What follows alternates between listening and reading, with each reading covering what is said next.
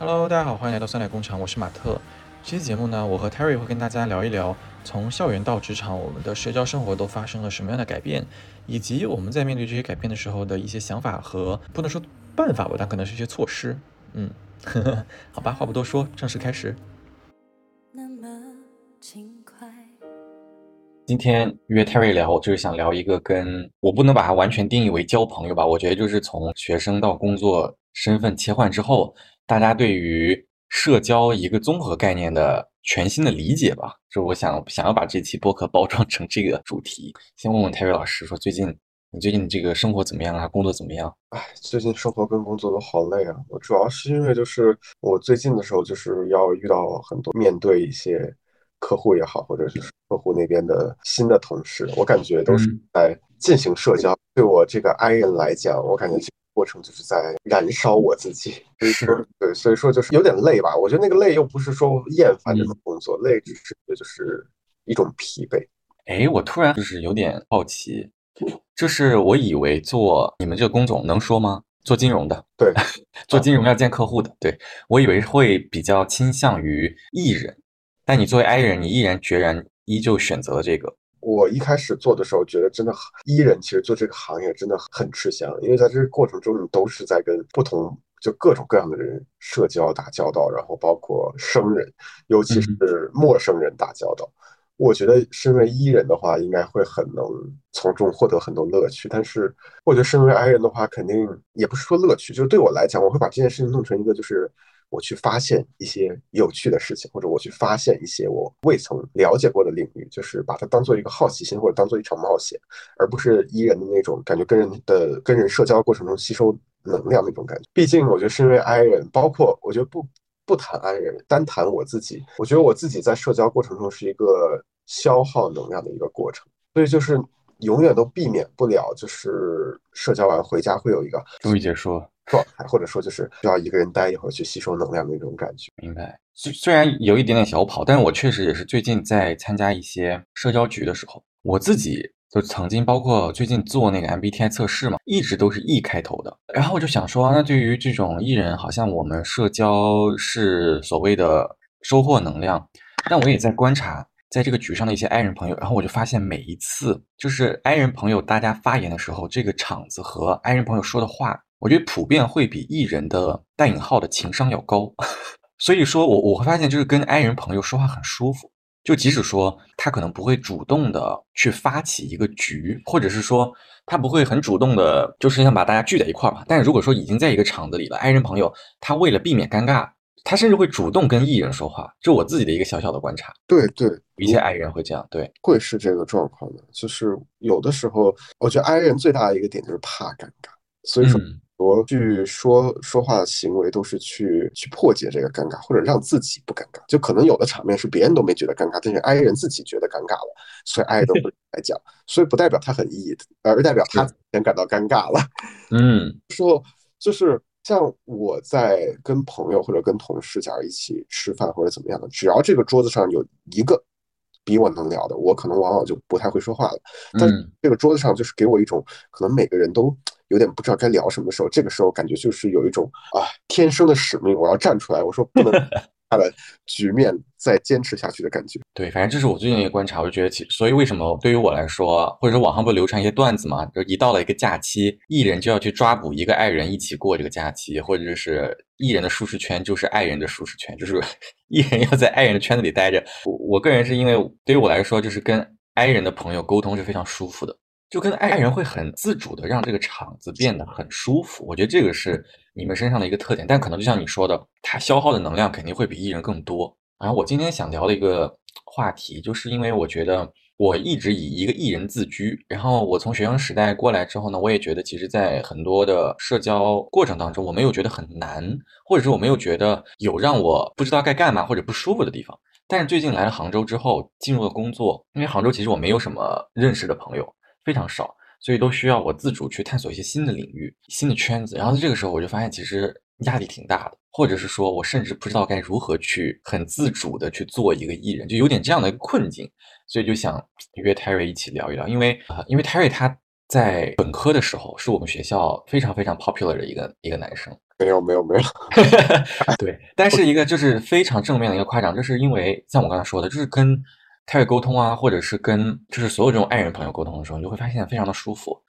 然后再加上就是泰瑞他自己的人格魅力也好，或者说情商都非常好，所以他在我们学校就非常受欢迎。我也想聊一聊，就是说，那比如说像艺人爱人也好，或者是像我跟泰瑞也好，就是从本科到了学呃这个社会里面，我不知道你在就现在这个阶段。跟客户也好，或者是跟新的圈子的朋友也好，你有没有一些就徒增一些新的压力？还是你觉得其实跟之前没有什么太大区别？可能就是这方面吧。从学校到工作的话，其实我觉得，我觉得最大的一个点是，其实会增加压力的点是你面对的还是你的客户，然后你的工作。就我在学校里，如果说错一句话，在哪怕说错一句话，我觉得是可以。找补，或者说就是他们可可以理解说啊，你可能只是讲错了一句话，或者你表达一下歉意，或者怎么样的。大家可以理解，因为你平时都是什么样，在整个工作过程中，有些人你可能只能偶尔见到一面两面。然后如果说真的说错了什么话，或者是说了什么不太对的话，他不了解你，然后他只这十分钟或者这一个小时了解了你，然后给你简单的贴了一些标签也好，给你简单的留下了一些，就是在他心中留下了印象也好。所以说，往往的时候压力更大是在于，就是我知道我只有这一到两个小时期间。可能是我真的这辈子 为数不多见他的机会，或者说是怎么样，说是代表我的公司也好，或者我自己专业程度也好，在他面前，如果我做错了什么，感觉他可能会带，就是他会有一个刻板印象。万一合作或者未来在工作中再遇到的时候，可能心里会有那种他觉得哎，这个人好像不太行这种感觉。所以在沟通或者在这个谈话开始之前，其实就有这种压力了。但其实呢，我觉得虽然你刚讲的说什么啊，本科很受欢迎，其实也没有。我觉得本科的时候会显得认识人或者说是沟通较为舒适的原因，是因为我还是一个偏讨好性人格，是该这么讲吗？就是嗯，会希望周围这个环境是一个较为舒适，起码我觉得不尴尬的一个。在过去的时候，会花很多精力或者很多的能量，在于说我把我每次出现或者每一次交流社交的时候，希望这个场子或者说希望大的环境下是一个舒适的环境，是一个让人可以待在这里的环境。明白？你知道我刚才在听你讲的时候，我在想一个事情啊，就是其实，在学生时代的时候，我们不会太过于考虑说跟这个人，比如说说错一句话，或者是我在这个人面前被对方误解了，好像在学生时代你会觉得这个没太所谓。但是呢，到了社会上之后，我觉得你说那个你代表公司，因为你的工作原因嘛，你见客户，我觉得它是一种场景。但我最近也遇到一个困境，就是我会去见，比如说我朋友的朋友，或者是就跟我很不熟的朋友的时候，我也会变得更加的谨慎。虽然我觉得它是一个很很有趣的地方，就是确实在大学期间，好像身上就会有一种那种，哎呀，就是今天好像我跟你没有成为一个很好的。朋友也没关系，就是或者是我跟你未来无法成为朋友也没关系，就是在那个时候，好像你有一种那种拽劲儿，就至少我可能有的时候会有这种，我觉得就跟这个人聊不来，那那没关系，那无所谓了。但是好像到了社会上，我就发现，可能因为本身你能交朋友的机会就很少，然后我如果能真的在某个场合把对方约出来，这个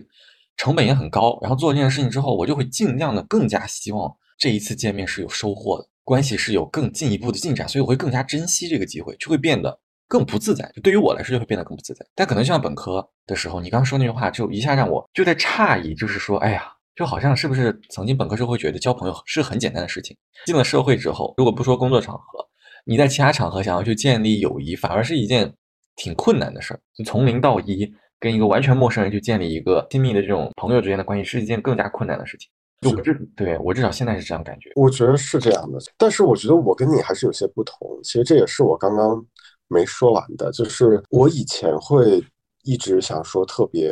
让周围所有人舒服，但有的时候也会事与愿违。这种时候我又会很难过，因为觉得自己好像失败了也好，或者就是并没有达到自己的期望那种感觉。但后久而久之，就是让我陷入到一个情绪的漩涡，无法出来。就是我我可能。在过于在意别人对我的看法，因为我觉得这个过程，这个讨好主义的人，其实很多原因是因为很在意别人对自己的看法，包括像我刚刚讲的，像客户怎么看我。但其实讲退一万步讲，就是我，哎，我他他只是一份工作，就我我丢了工作，我去什么楼下 Manner 摇咖啡也是工作。那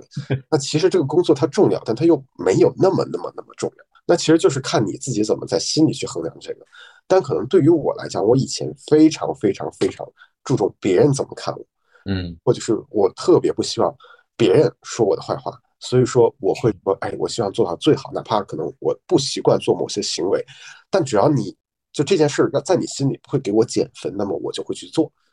我会避免那些可能让你减分的行为。可我觉得是因为我们假如四年都在一个学校的环境里，然后人很多，我们可以在这个过程中筛选朋友，或者是。筛选什么人适合跟自己做朋友，所以我们可能在尤其大一的时候交往的时候，大家都很哎呀都很自在啊，随性啊，然后想说什么说什么，想聊什么聊什么，可能就从学一直在这个学学生这个环境里，然后发现哎，就是其实感觉怎么样都会有朋友，就是我们不担心没有朋友这件事情。从小到大，感觉一直在一个环境里，哪怕你多就哪怕我多怪，就起码会有一个人或者一到两个人理解我。所以那大学那么大的一个环境，我觉得就是你再怎么怪，感觉。都会有人理解你，或者跟你是差不多的类型，能玩到一块儿去。工作之后，首先工作的场景其实就不太像你学校的场景。我觉得学校场景就是你学习，这样是主业。那你学习的过程中，它很多时候可能是你一个人在学。休闲方式，那更多可可能是希望一个平衡。那么我希望见到朋友，他可以帮助我去，假如假如说缓解说，哎呀，我一个人待久了有点闷，或者说我需要见朋友去，哎，一起去聊一聊。生活中的琐碎，或者是学习中一些事情。啊，但工作中，像我工作过程中就有很多场景是要见到陌生人，那对于我来讲，可能就是在消耗社交这方面的能量，所以导致有的时候我周末的，像周五晚上，我就完全不想出门，或者说我觉得我在家可能打扫卫生，然后整理一下家，然后把衣服洗了，我觉得这个过程都特别在不感感觉在收拾好自己，准备一个新的。所以有的时候，往往我跟咱们本科几个朋友都是周日晚上约什么超级星星锻炼一下这种情况。马特老师没有来，当时我生日的时候不在上海。当时在生日的时候，就是我有在试图重新定义，就是好的社交关系或者说好朋友这件事情。其他三位就是 Doris、Sunny 和佩东，他们仨是我们我跟马特的本科同学。嗯，我们三个，我们四个喝酒聊天的时候，我就聊到了说说，其实我相信大家都会感觉到。越来越孤独，或者说都会很不知道怎么做，因为我们到了工，我们每个人都有了新的生活的状态，有了新的工作的内容，可能无法再像学校时期一样，就是累了，我可以找你来吐槽一下，说，哎，哎，这门课怎么那么难，或者遇到什么困难，我可以给你一些 pass paper，或者给你一些。考试材料帮助你，可能我们在真正工作中或者人生面对很多难题的时候，彼此可能没有办法那么直接的帮助你。但是，每当再见到彼此，或者只是远远的看到对方的时候，你就知道对方还是那个会在 write pass 努力写作业写到很久的那个努力的他那种感觉。其实，感觉在工作时候，朋友更像是一个那种拖着你的能量，而不是以前那种感觉社交中的一环的感。我我不知道怎么越形容越怪。就是我曾经以为，或者我曾经担心，说朋友是一个我好久不见他就会断掉的。直到后来发现，就是在我本科累积下来这些朋友，是我哪怕很久不见，但只要一说上话，我就知道哦，就是我们都还在那个位置，我们都还是原来的那个自己。哇，我觉得你这个就一下给了我一些新的想法。就是我有的时候会觉得有一些压力，比如说跟好朋友们要聊天嘛，因为我想说，就是友谊是要维持。就是我之前在香港大学的时候有认识一个同学，然后这个同学呢，他是很神奇的。我之前也说过，就是他会，比如他想要跟你聊天的时候，他会直接给你打语音语音电话，他不会有任何的问候，然后也不会有任何的事情找你。就比如说有的时候我们找朋友，可能是突然。想让他帮个忙，或者是突然想到他之前说过一个什么，就想去去，就是你得有个想要跟他聊的东西，你才会找我们曾经的朋友嘛。但这个人不是，他就是我现在没事儿干了，然后我现在突然一下不知道要干嘛了。我现在比如在等车，他在车站等他女朋友，然后他太无聊了，他就给我打个电话，就类似于这种。我我就想说，那我是不是也应应该做到像他这样，就是要主动的去做一些行为，才能维持我的这份友谊？反而有的时候就会给我一点点小小的压力。就好像我想说，哦，那我要跟这么多朋友维持关系，那我每一个人都要付出相应的能量，就是时间成本嘛。其实，比如我跟一个人聊天，可能，哎，我今天真的很累了，我要给他打电话，我还要考虑对方他在干嘛，乱七八糟我会想这些。因为你本科时候的积累，或者说就是你过去跟这个人建立过很深厚的情感，然后你再去跟他沟通，你会发现他还在那儿。然后我就发现，好像不是我一个人，而是大家都是这样的状态。就是因为你的朋友他可能也不想失去你。但是双方就像你说，都已经到了一个新的圈子，都有新的事情要忙，所以当有一个人来试图再想跟你沟通，然后再说大家能不能一起再回到之前的那种氛围当中，你还是很乐意的，因为它就是一个双向的东西。是的，是的，我觉得不是说不需要社交就能维持朋友，而是过往的积累会让你对跟这个人社交的过程中，你让你放心，就是你这次来没白来那种感觉。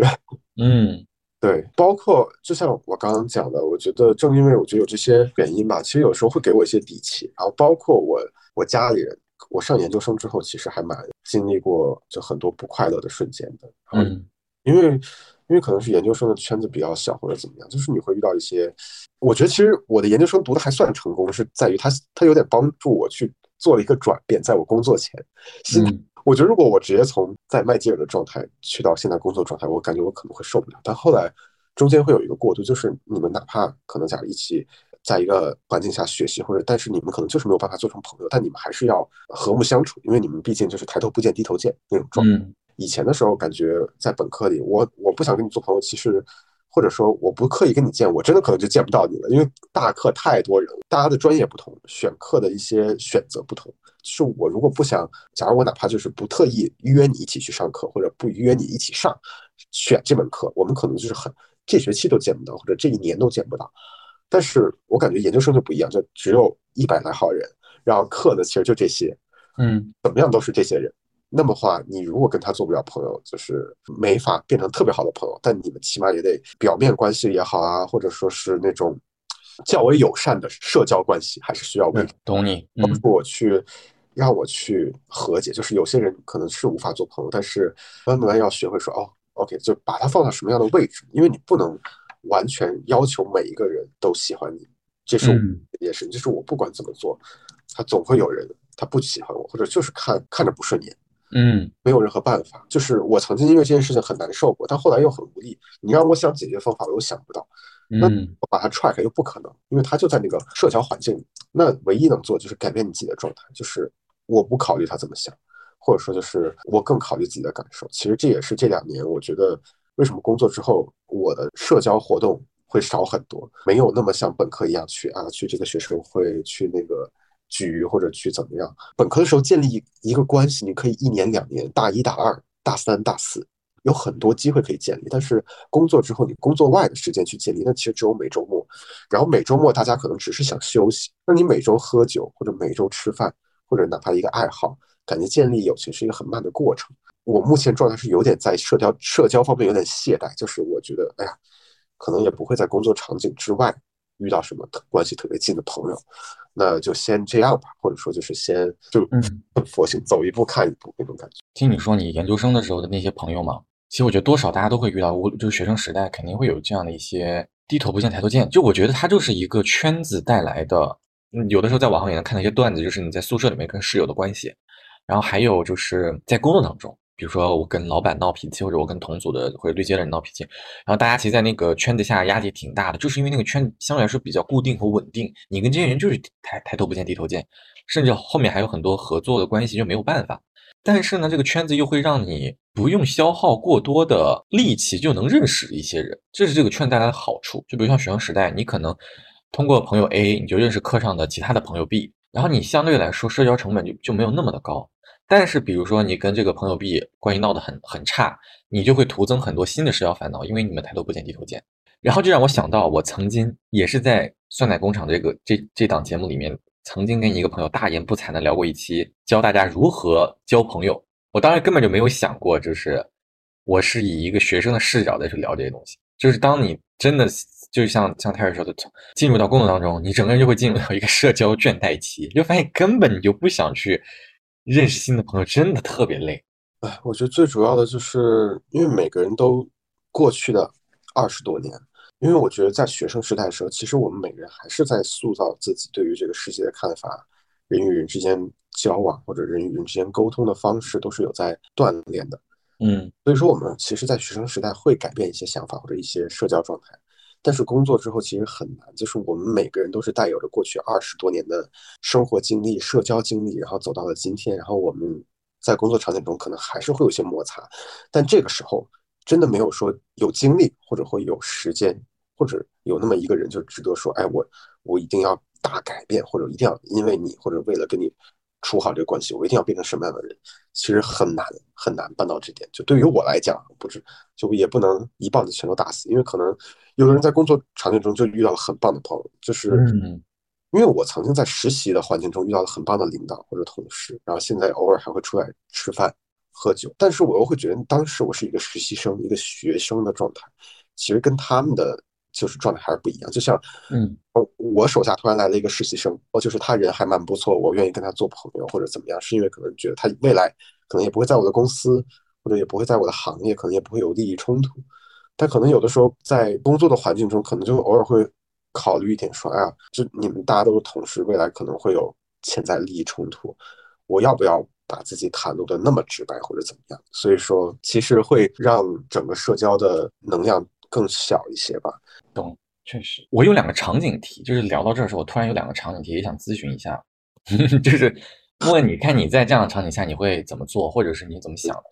有一个是这样的，就是我现在不是刚入职这家公司吗？啊，然后其实我还挺想认识同届的销售生，就大家一块进到这家公司的一些人，但其实没有一个场合能让我跟这些人见面。那如果说有一个人，你觉得你还挺想跟他聊天的，你有他在企业通讯软件上的这个，你就就你知道他的名字，你会不会跟这个人发个消息说，哎，我我就是我是谁谁谁，然后你有空吗？我们可以一起吃个饭聊聊。你会去做这件事情吗？就现在？天呐，我我感觉感觉完全不会是。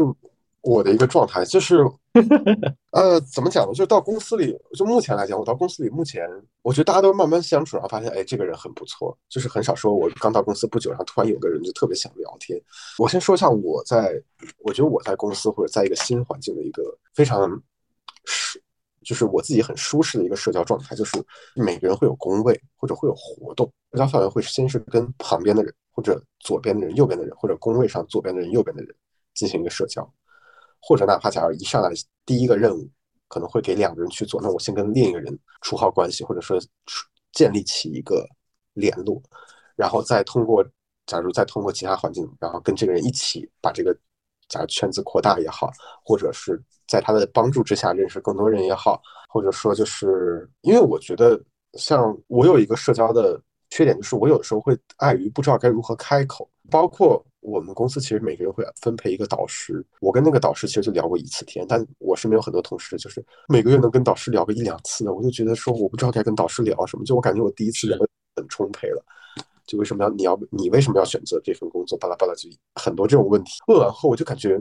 我导师呢又是一个那种大领导，他的生活我不知道他在干啥，然后就是我也问过他平时在干啥，我感觉我又没事闲的，我过一个月过来说，哎。最近怎么样？说哎，有没有发现好不错的电影或者怎么样？我就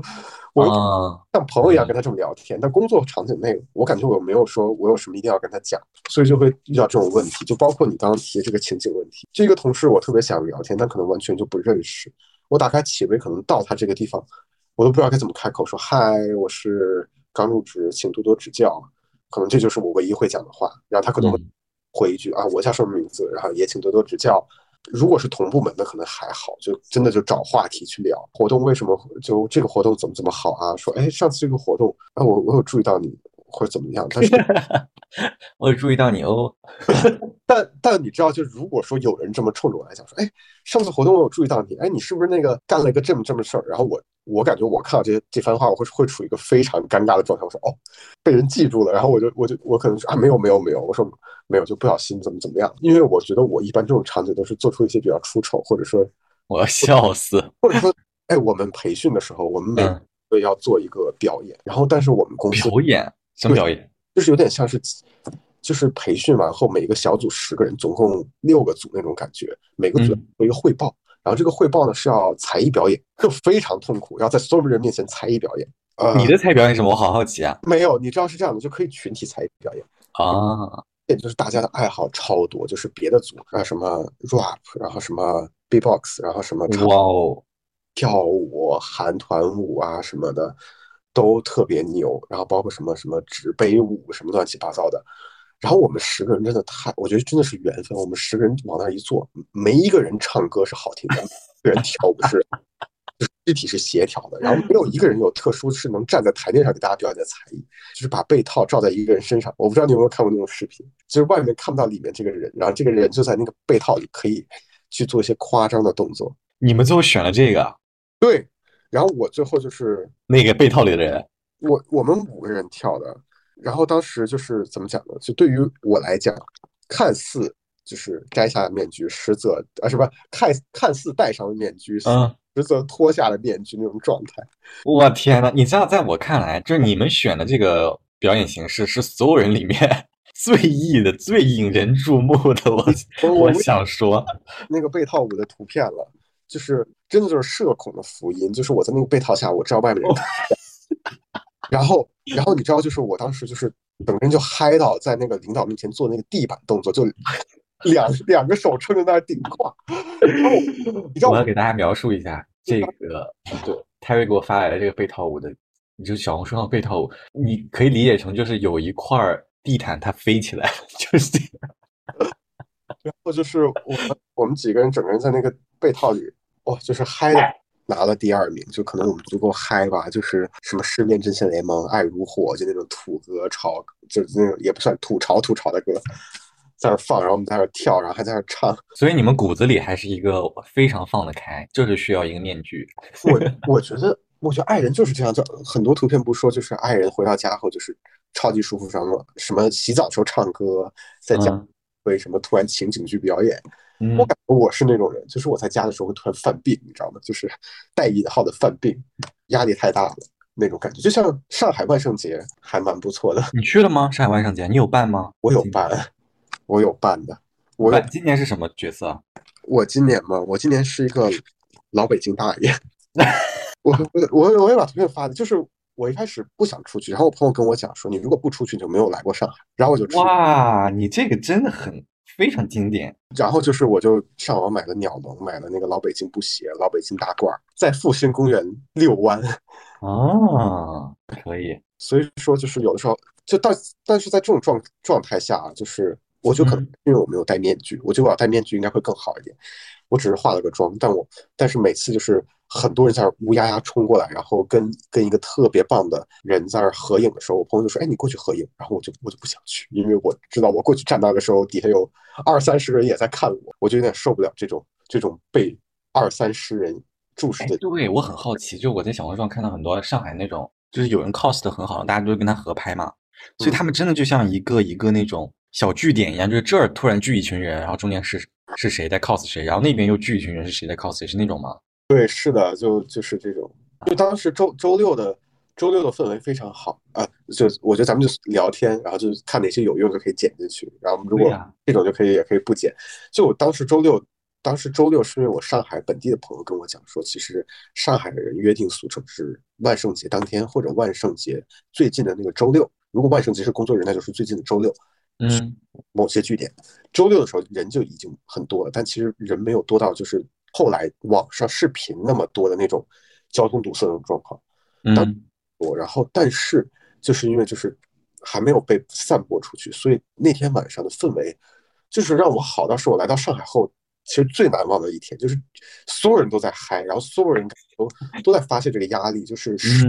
十个人里有九个都有装扮，就是不是有人来。旁观就是所有人来看别人，其实也是在表现自己。然后就每个人都可能都有想说、想表达的。有的人就是觉得，有的人可能就是觉得我要表现的自己是今年我的一个状态，或者怎么样的，可能就是一个非常累的一个 妆容，嗯，那种。然后有的人呢，就是觉得想把今年的社会议题带出来一些，觉得对自己打的就像 Lisa 去疯马秀，然后就是会有网上人说啊是什么光明会的什么入会的。要求啊，羞辱测试啊什么的，然后就可能就把光明会的元素贴在他身上去嘲讽这一行为。我有我有个好奇的点，就是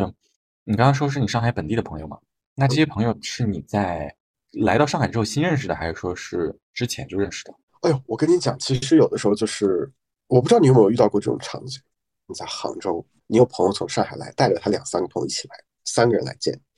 然后你发现他的就你朋友的朋友。跟你聊的还挺来的，在局里，然后后来你跟你朋友关系一般了，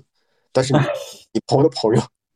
聊得越来越嗨，然后后来在后来你来到了上海，但是你朋友可能离开了上海，那这个时候，就就有的人就我有时候不理解，或者有的人就比较介意说，啊，你越过了我去找我的朋友这件事情。嗯，但是呢，但有的时候在这个环境下，假如你的朋友已经离开上海了，你现在只有那个你朋友的朋友在上海，那这个时候你肯定也是需要社交，那你就顺其自然的，你可能就会跟他开始建立起社交关系。你知道这个就是我一直的一个困住我的一个点，嗯，就是我跟我朋友的朋友怎么相处，我觉得这个对我来说非常难。我在这个上面其实摔过跤的，嗯，我我有一个关系很好的朋友，然后他他其实是蛮 social 的，然后他是好多朋友，就他也是北京的，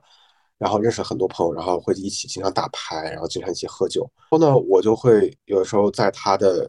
局上也好或者怎么样，认识新的朋友，然后有的时候会聊聊天聊到，哎，觉得这个朋友人很不错，可以深交。然后后来有一次就是单独。就是约约喝酒或者约 KTV 的时候，假如我朋友没太想去，但是我我叫了他他的朋友的时候，我朋友就表示过，觉得这个行为不太合适。嗯，就他自己心里可能不太，就是觉得我跨过了他，然后去找了他介绍给我的朋友，嗯，可能会给人一种就是在挖人朋友的感觉。但其实我一开始不太理解，就觉得说啊。他明明认识你比认识我要久，哎，就是照理说也不会比跟我熟到比你熟啊，就是而且应该不至于。但后来想了想，这可能就是社交的，就是边界感，一些成年人需要注意的事情，就不能再像学生时代说，哎，我想跟你玩就把你拉过来，哎，说我给你介绍一个朋友，然后别的班的，然后说，哎，那我后来自己跟那别的班的朋友玩，或者怎么样的，感觉学生时代应该可能没那么在意，但是我感觉成年人后还是会有一些这种需要注意的。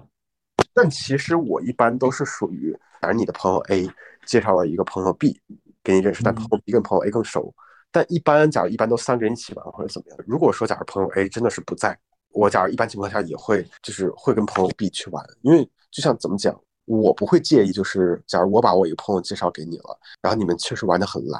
我其实 OK 于你们去玩的，就是我我是完全 OK 于这件事情，因为我知道你是我朋友，他是我朋友，就。我要能玩，我肯定跟你们玩。我我不会没事闲的，就是说没怎么样。我说，哎，我就不想跟你俩一起再玩，我就喜欢跟你俩单独玩。我也没，我觉得人多玩才有意思。但好有的时候可能确实我没有时间也好，或者我不方便的时候，我不会说阻止说你们两个，你们俩没有我就不许聚在一起这种感觉。嗯，倒不会有这种。其实这个其实真的看每个人对于那种友谊或者社交那种边界感，或者说是那种在意程度，就很难形容。哎，我觉得每个人对于这个点不一样。是。我跟你一模一样，就我之前毫不在意，也是在研究生的时候，就 是有个人他他没有来找我，他来找的是我去找的那个朋友，就是我通过他认识了 A，然后我的这个朋友没有来找我，他去找这个 A 说为什么能够直接越过他，然后我们两个在这里就是去建立一些新的这个社交机会。但我觉得这个就分人是这样的，但他就给我留下了一个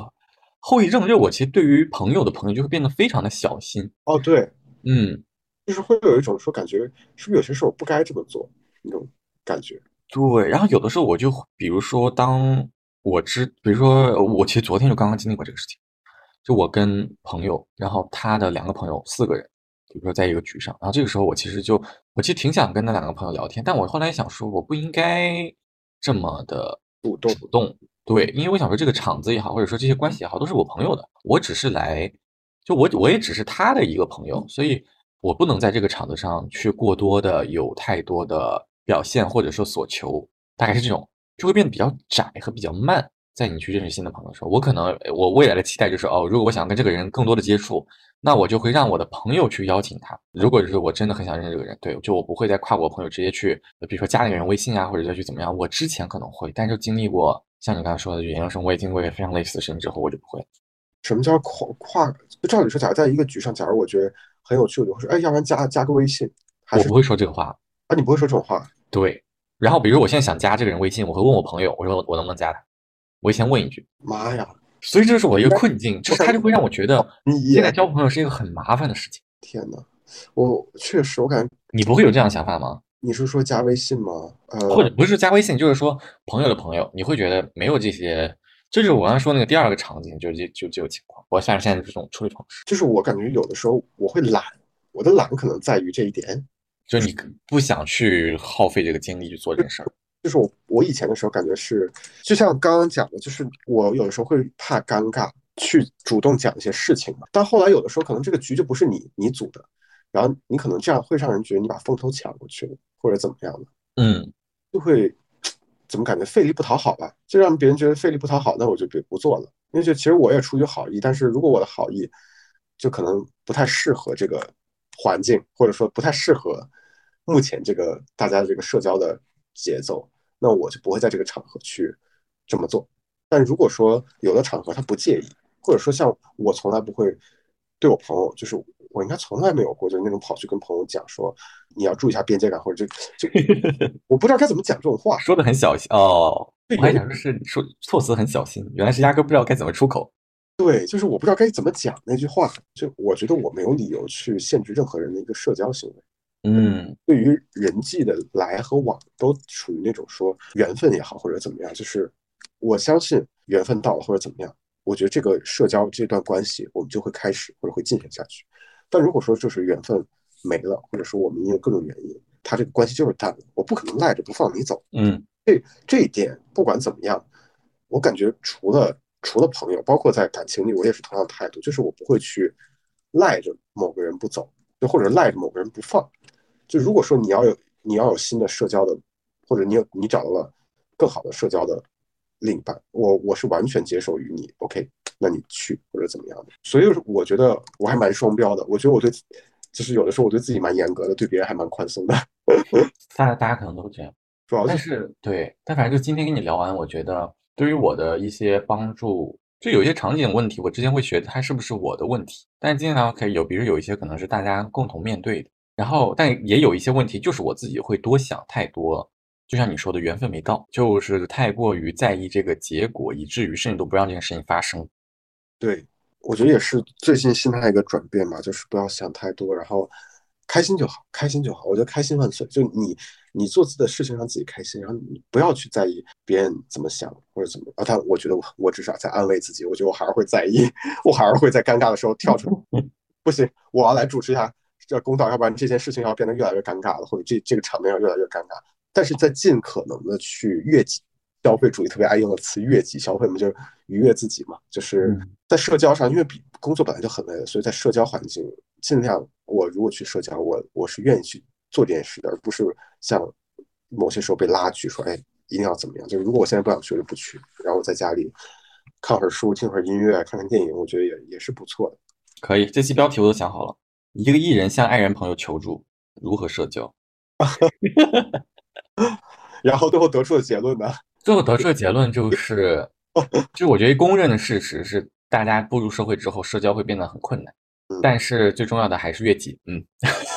感觉最后只有最后几句话比较重要。是，这是一个聊之前和聊之后，明明这个这个道理好像大家都太懂，但是就是聊之后变得轻松一点，大概就这样。嗯，是，哎，也不知道有没有帮助到听众们，但如果没有帮助到，也不要怪我们。是我的我的其实听众大家都都很 chill 的。之前一个实习领导跟我讲过一句话，他说愿意和我做朋友，就不是因为说我有多厉害，而是因为他觉得我比较真诚。然后他说，他告诫我嗯，要记住这份真诚，说这个世界聪明的人，哦但是真诚的人不一定很多。他说可能你会吃亏，但是会有人会发现你的。所以我就慢慢慢慢告诉自己，我知道在这样一个环境下，我无法做到最聪明、最能力最强或者最怎么样，但是我起码我面对每一个客户或者每一个工作中遇遇到人的时候，我都把我最真诚的一面告诉你，就是展现给你。我就告诉你，我就我就是这样的人。然后呢，我是这么想的，就是那剩下的其实好像也无关乎于我去怎么对待这件事情了，因为我能做的已经做到了，就是不后悔啊，算是在整个社交环境中都是以这个态度。听哭了。这句话就太好了，我们就马上截在这，因为我感觉后面说不出来比这个更好的结结果别。别别别别，没有没有，只是一些自我安慰，是，但我觉得这真的真诚，真诚最关键，然后悦己加真诚。应该只能这样了。好的，走一步看一步吧，是的，问题再说吧。是的，是的。那这期播客差不多就到这里，拜拜拜。拜。人会来就会离开。世上唯一不变是人都善变路过人间爱都有期限天可怜见心碎在所难免。